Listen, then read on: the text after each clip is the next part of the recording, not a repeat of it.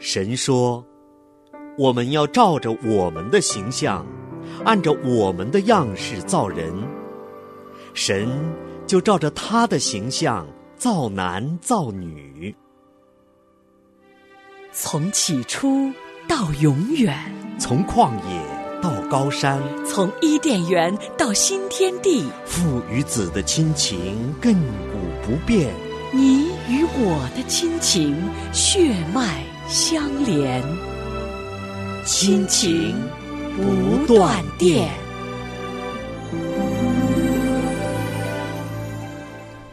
亲情的家人们好，这里是亲情不断电。大家好，我是新月。大家好，我是安好。嗯，非常高兴今天跟安好弟兄一起呢，又在我们创世纪里的亲情和您见面。是的，那么今天呢，我们跟大家继续来分享以撒和利百加这一家十口的亲情故事。嗯。关于以撒跟利百加啊，他们这个家庭呢，呃，在上次节目当中呢，我们跟大家聊到了哈，呃，起初这两个人真的是啊，应该说是天作之合哈。是的，因为利百加确实是亚伯拉罕啊，他真的是按照神的旨意，然后为他的独生子以撒所娶的妻啊，那。看到他们这年轻的夫妇啊，在一开始的婚姻生活里边，哇，因着他们没有孩子，所以真的是以撒就为他的妻子利百加去祈求耶和华。是的，神呢就应许他们有了一对双胞胎儿子。但是后来真的，我们也透过圣经知道，这个家庭就是因着这一对双胞胎儿子的这个出生呢，夫妻两个人各有偏爱。是的，嗯，这个我们也知道了。呃，这个以撒呢。喜欢吃野味，嗯，当然就爱姨嫂，嗯。那么雅各呢，经常住在帐篷里，嗯，性格可能是比较安静，嗯。利百加也喜欢雅各，嗯，就看到这个家里面呀，这个爸爸跟大儿子，妈妈跟小儿子，就分成了两个不同的阵线。是的，是。其实呢，我们从做母亲、做妻子的角度哈，那我们就这个经文当中可以看见。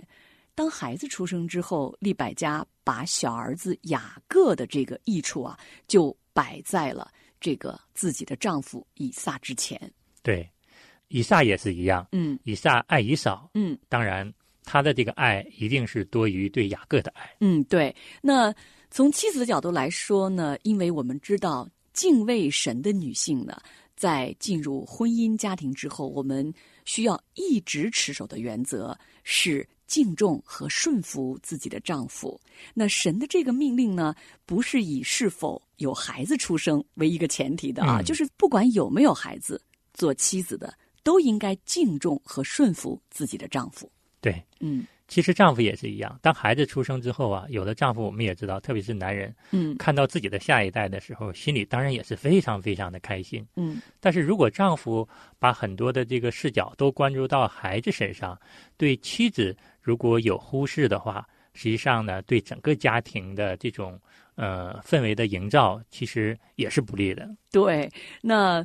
说到这一点呢，我就想哈，其实，在我们的这个文化背景之下哈，啊，尤其是在过去几十年来啊，家里边都是只有一个孩子，嗯，哇，这一个孩子一出生可是宝贝呢，是，我们就说是啊，六加一模式哈，对，真的，我觉得也。不能否认哈，在孩子的婴幼儿的这个成长阶段，确实做妈妈的要对孩子给予啊更多的这种关注啊，这种啊养育哈。但是这个时候呢啊，就千万不要忘记了，神所设立的原则依旧是我们的夫妻关系是第一原则。是，嗯，二胎政策放开之后啊，我们上集跟大家也谈了，家里可能就有了两个孩子。嗯。有了两个孩子之后呢，实际上呢，父母可能更多的重心更转移到孩子身上。对，特别是对教养孩子，呃，还有呢，如果这两个孩子的这种个性差别很大的时候，嗯，实际上父母不知不觉的就会有一种偏爱。这种偏爱产生之后呢，其实很多的时候，这种家庭的矛盾随之而来就扩大了。对，那所以呢，我们在这个创世纪的这个经文当中就看见呢，啊，利百家。就跟他的小儿子雅各一起，其实应该说是啊，妈妈主导了这个啊对父亲的这个欺骗哈，就是来骗取啊爸爸给这个小儿子的祝福哈。对啊，那其实当小儿子还疑问呢，就是说我这样会不会被我爸看穿呢？哈，但是利百加说啊，你就按照我所吩咐的这样做，这样做，这样做哈。嗯，那我看到这一点的时候啊，其实刚刚啊，我跟安好弟兄我们两个在讨论的时候，我们就说到，哇，这个妻子。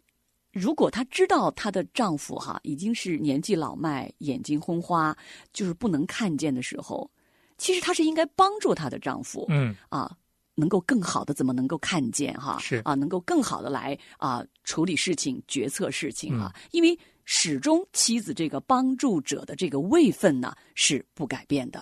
对但是在这个地方，我们没有看到利百加去帮助她的丈夫以撒能够更好的看见，反而是因为她看不见，对所以就跟小儿子一起来联合起来欺骗她的丈夫。对。尽管利百加用欺骗的方式，看似成就了她从神那里领受的大的要服侍小的这样的一个启示，嗯，但是他这种欺骗的方式是完全不符合神心意的。对，那么从这个欺骗的行为，我们就没有看见利百家对她丈夫的敬重和顺服。对，嗯，也没有看到夫妻二人在教养孩子这件事情上的同心同行。对，嗯相反，是因因为两个人各偏爱一人，因着家庭中像利百加做妻子的次序颠倒，嗯，导致两个人之间的这种分歧是越来越大的。对，嗯那真的是最后就造成了分崩离析啊！对正如利百加他自己所说的，就是这样做，这个咒诅归到我身上啊！是果真是因为人所有的行为哈，我们的神都是查看的。对。嗯那么我们说雅各是用欺骗的方式得到了以撒的这种祝福，但是当以扫重新找到以撒要祝福的时候，不管是以扫还是以撒，他们两个其实内心都是非常非常的那种痛苦的。嗯，以撒和利百加在对待儿子教养上的不同心不同行，嗯实际上就产生了一个非常非常严重的家庭的分裂这样的一个后果。对，那刚刚呢，我们是谈到了啊，夫妻两个人啊，不管有没有孩子哈啊，我们的第一原则都是要以夫妻关系作为这个排顺序的时候的第一关系哈，对。而不能让我们的孩子啊他的位置代替了我们的配偶。对，嗯。第二个呢，我们刚才谈的呢，也给我们一个重要的启示：夫妻两个人在很多的问题上一定要同心同行。对，说到这个同心同行啊，当然孩子这件事情上，有的时候呢，夫妻还相对来说比较容易达成一致哈。那我们再延伸一点啊，其实你知道我们过日子哈。跟一个人结婚啊，其实意味着跟他后边那个那个家族都有了联系哈。是那有时候夫妻两个人会觉得孩子嘛是咱俩共同的哈，嗯但是你家那个那些亲戚啊是你家的，嗯啊，他家那个是娘家的，嗯对吧？哈，嗯，就分婆家娘家，，对所以很多矛盾就出现了。对嗯，所以呢，我们常常听到姊妹们在一起聊天的时候会说到哈，呃，他说其实我们俩吧，啊、在对这个孩子上没啥矛盾，嗯就是他们家吧，怎么嗯怎么怎么样哈，嗯就开始了。嗯那这一点呢，我们也是在这个节目当中，我们在我们再来分享这个同心同行这个话题的时候，我们就说，不仅仅是在对待孩子的这个问题上哈，也同样包括。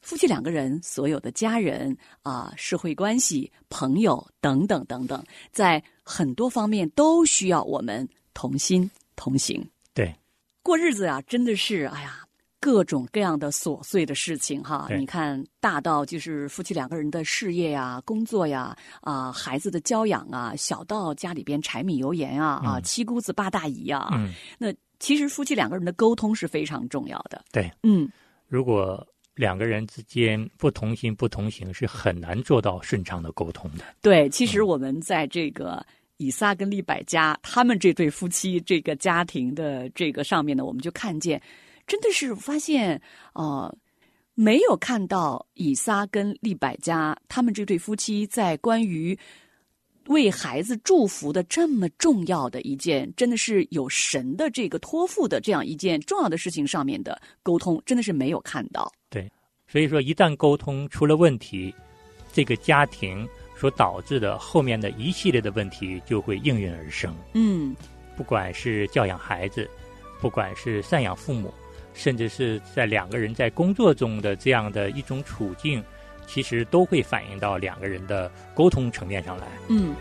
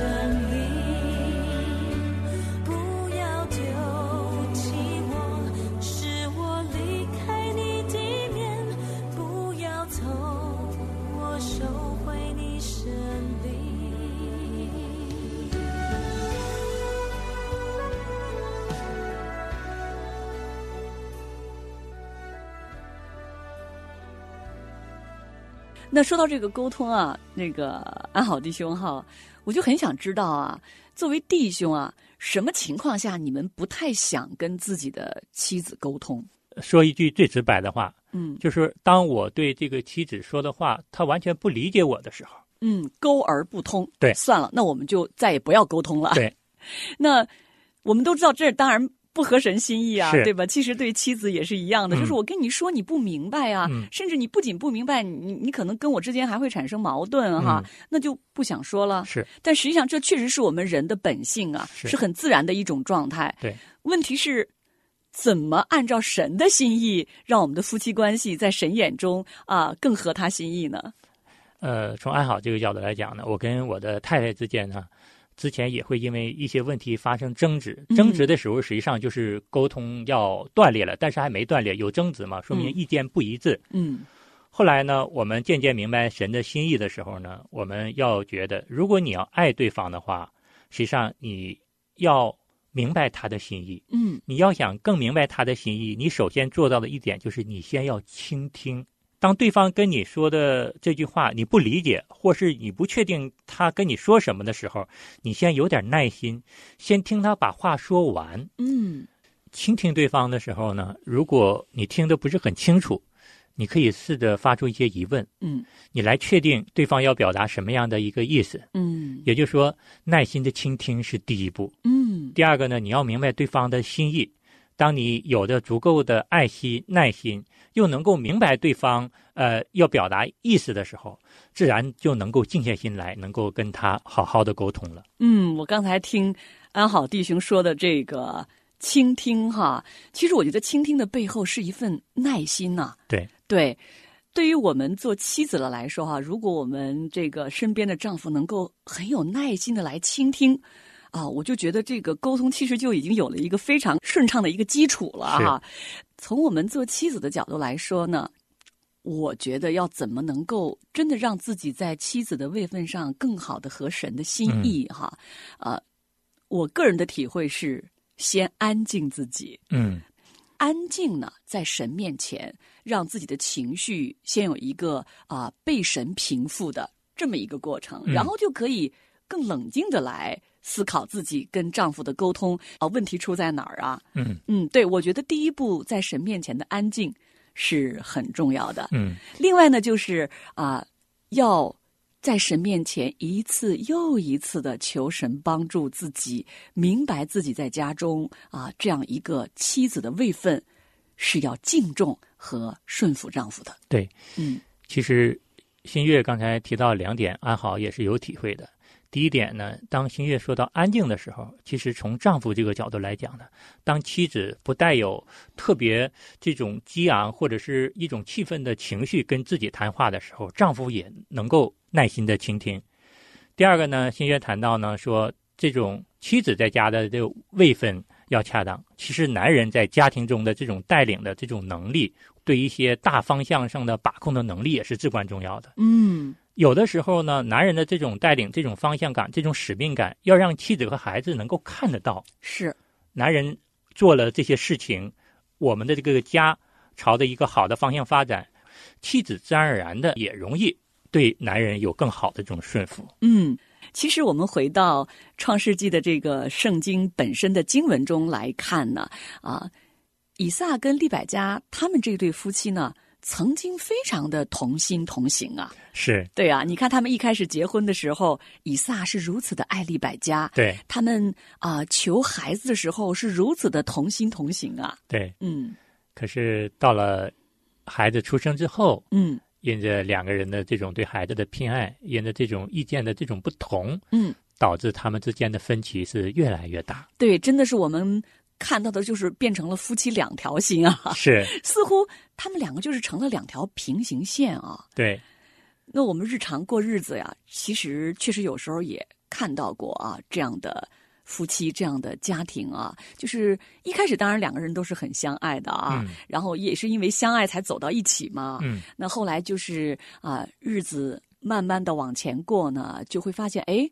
他这种想法跟我这么不同啊，嗯他的这个爱好、这个选择跟我有非常多的不一样，嗯那就变成了你搞你的，我搞我的，嗯，两个人变成两个频道，对，其实变成两个频道，这都是好的。嗯，有的是因为完全的这种呃，就是意见的这种不合，彻底就分开的。嗯呃现在的离婚率这么高，其实很多跟这个也是有一定原因的。对，就是变成两条平行线之后，有的人就干脆咱们就各走各的路。对，那所以在这儿呢，新月又一次啊、读了以撒跟利百加他们这个家庭的这个经文记载之后呢，啊，我就在思考啊，夫妻一生当中啊，持守同心同行，走在合神心意的这个家庭的这个道路上呢，真的是需要一生持守的。对，我们要特别特别的清楚啊，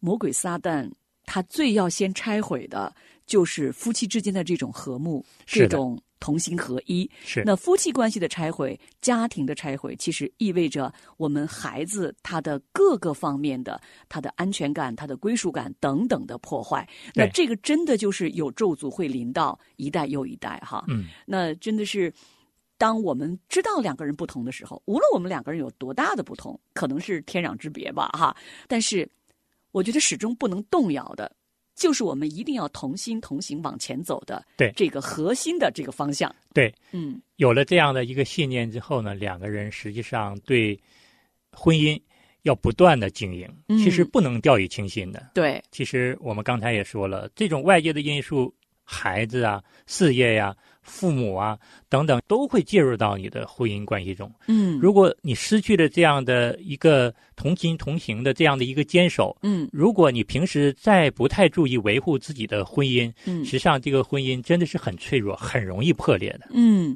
那当然，我们在这个经文当中没有看到最后利百加跟以撒的婚姻破裂哈、但是确实看见这个家庭的幸福指数啊是大大的降低了。对，嗯，对于利百家这个母亲、这个妻子来说啊、真的是一日同丧两个孩子啊。对。嗯那么两个孩子都经历了各自的这样的一个痛苦，嗯尽管最后兄弟两个人也和好了，但是这样的一个痛苦过程，给两个人心里其实都是造成了一定影响的。嗯，最后这个家庭其实就是父母跟孩子的就是这种分离啊，啊，它不是一个正常的分离，嗯包括兄弟之间造成的这种啊。愤恨，甚至起了杀人的动机啊！嗯哇，这个都是非常非常可怕的。对，嗯其实我们真的是要好好的体会神的心意。嗯神要我们夫妻两个人要同心同行，要合而为一，嗯要两个人共同的努力，通过自己的美好的婚姻来荣耀神。对，那在这个过程当中，确实哈不容易啊，这是一嗯条不容易的路哦。我们常常说，哇，一个家就是个神学院哈，嗯我们的十字架好像就是经常就是身边的人呐、哈。但是神美好的心意，神的赐福，确实是要透过我们的家庭倾倒在我们的身上。对，对，那也再一次的啊，我们做妻子的哈，透过神的话语，我们也自己要警醒啊，在家里边这个妻子的位分是帮助者，是要敬重和顺服自己丈夫的。对，那么给丈夫的一个提醒呢，就是说在家庭中，你要好好的爱你的妻子。嗯，那真的是啊，让我们都朝着我们的标杆直跑。是，嗯，好，听众朋友们，那今天的《创世纪》里的亲情呢，啊，我们就先聊到这儿。那下次节目的同一时间，我们再见。好的，我们下次见。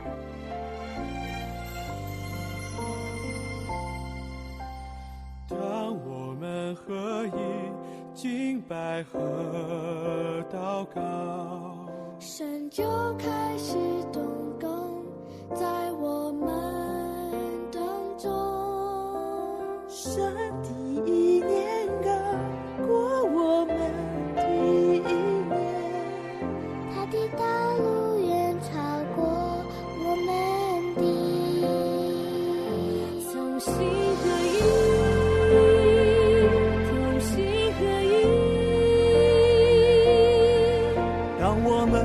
放下自己心意，为大使命献上自己，同心合一，